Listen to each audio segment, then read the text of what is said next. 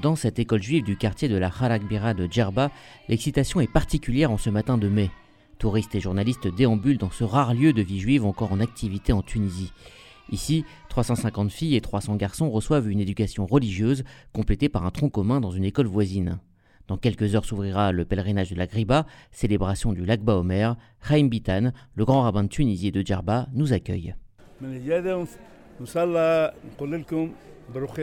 Bienvenue à toutes et à tous à Djerba. J'espère que les vœux que vous formulerez ici se réaliseront.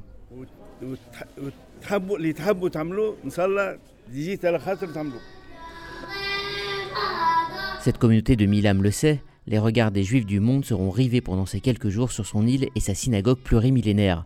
Jean-Marcel Nataf, président du Centre français du judaïsme tunisien. C'est euh, une fête euh, euh, traditionnelle, c'est l'Akba Omer, et puis il y a le fait d'aller pèleriner dans cette synagogue de la Griba, de faire des vœux. On voit les femmes qui prennent un œuf, qui mettent des noms sur cet œuf en souhaitant la fertilité pour une femme de leur famille et qui les mettent dans une grotte. et les gens qui allument des bougies, on voit les hommes qui lisent des télims, les femmes également. Donc il y a une grande spiritualité, un attachement euh, important à cette fête. On, dit qu'à la Griba, euh, ce qui a été à, la place de l'actuelle synagogue, c'était la première synagogue des Djerbiens avec une pierre apportée du temple de Jérusalem après la destruction du premier temple. Donc euh, pour eux, c'est un lieu qui est saint. Et d'ailleurs, on se déchausse comme se déchausser les Kohanim au temple. Événement spirituel, mais aussi et surtout enjeu économique pour la Tunisie, il se dit ici que le succès ou non du pèlerinage de la Griba donne le ton de la saison touristique. Pour la réussir et éloigner le douloureux souvenir de l'attentat de 2002, mais aussi des attentats du Bardo et de Sousse, la sécurité est drastique. Barrages, hommes en armes, snipers assurent la sécurité des 3000 pèlerins attendus cette année. Une priorité pour Mohamed Mouez Belassine, le ministre tunisien du Tourisme. Je pense que la, sécurité est la garantie pour euh, toute. Euh, les nationalités, toutes les confessions, euh, toutes les personnes qui souhaitent venir en Tunisie, ils peuvent être sûrs, certains, que le périmètre touristique est sécurisé. Nos circuits touristiques sont sécurisés, nos sites touristiques sont sécurisés. Tout est sécurisé, donc il n'y a aucun souci. Si ici le sujet d'Israël est tabou, surtout après l'arrivée au pouvoir du président Kais Saed, les officiels tentent de mettre en avant la fraternité et le vivre ensemble le mémoire ou l'héritage voilà, de euh, la religion juive en Tunisie, ça existe partout en Tunisie, dans différentes régions. On peut euh, voir euh, des, circuits touristiques pour ce genre de tourisme, tourisme de mémoire. Stand de spécialité tunisienne, musique et folklore accompagnent les pèlerins vers cette synagogue aux 20 siècles d'existence. Une fois à l'intérieur, la ferveur est palpable. Gabrielle vit à Paris, elle est venue avec sa fille et ses petites filles.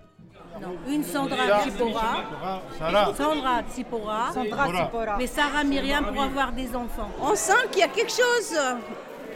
Euh, je ne pourrais pas vous raconter l'histoire parce que chacun me dit, euh, me raconte une histoire, mais totalement différente l'un de l'autre. Tsipora, elle, écrit ses vœux sur un œuf, symbole de fertilité et de vie. C'est une première pour moi. C'est c'est fort pour moi d'être euh, avec ma famille, de vivre ce que les anciens ont pu, euh, ont pu vivre et d'être là aujourd'hui après avoir entendu beaucoup de témoignages.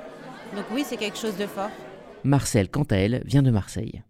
Mais c'est trop émouvant. C'est des souvenirs, c'est un peu ça me rend un peu nostalgique, un peu...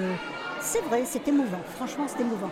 Je ne connaissais pas l'histoire de la grotte, les œufs, la grotte, l'eau bénite. Bien, bien que je ne sois pas très pratiquante, c'est très émouvant.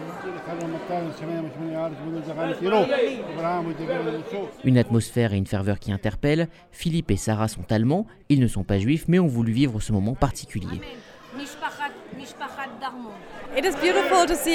C'est très beau de voir euh, comment les gens se réunissent pour prier ensemble. Il y a beaucoup d'émotions.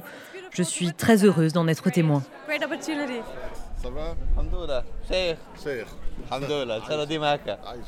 Difficile de se frayer un chemin pour Moshe, ce jeune trentenaire salue presque tout le monde. Il est un pilier de la vie juive djerbienne. Quand on lui parle de l'ambiguïté du gouvernement tunisien sur Israël, il préfère souligner le positif. Un pèlerinage religieux juif dans le monde arabe, ça interpelle beaucoup plus.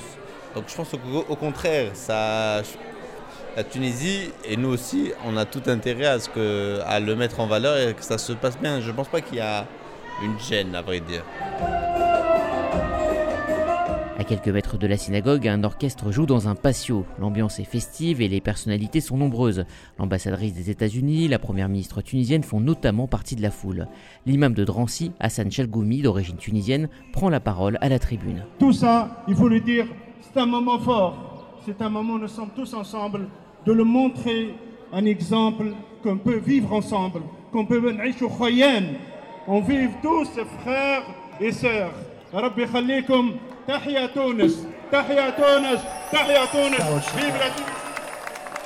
La Griba, avant tout une histoire de symbole, il allume une bougie aux côtés de Moshe Levin, le vice-président du Conseil des rabbins européens. Je l'ai dit, je le répète, il y a de l'espoir dans l'humanité. C'est pas la guerre qui règle, c'est pas la haine, non, c'est la paix, la fraternité, l'amour, le respect des autres. Toute confusion, ils existent là. Ils sont là pour partager un moment joyeux, un moment fraternel, spirituel aussi. Se sentir, respecter les autres, c'est ça qu'on a besoin. L'humanité, a besoin de ça. Elle n'a pas besoin de la guerre en Ukraine, ni des tensions au Proche-Orient, ni ailleurs. Elle a besoin qu'on vive en fraternité. Et c'est le moment rabbin, ambassadeur, personnalité, euh, tout le monde, ils sont là. Ça, c'est le Griba, pour moi, le miracle de la Griba. Après deux ans de crise sanitaire, cette Griba sonne comme un retour à la normale espéré par tous, en attendant une très hypothétique normalisation. Redi Sada, depuis Djerba, pour RCJ.